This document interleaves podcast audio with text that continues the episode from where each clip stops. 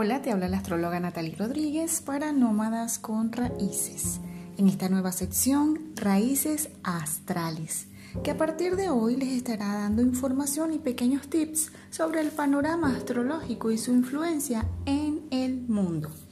El día de hoy hablaremos de Mercurio, planeta de la comunicación, que entró en su fase retrógrada en el signo de Pisces el pasado 16 de febrero y como regente del aparato respiratorio y sus funciones,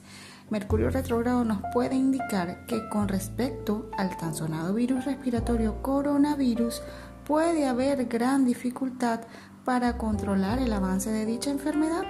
y pueden haber retrasos en las ideas y pruebas para desarrollar una cura rápidamente. En la política mundial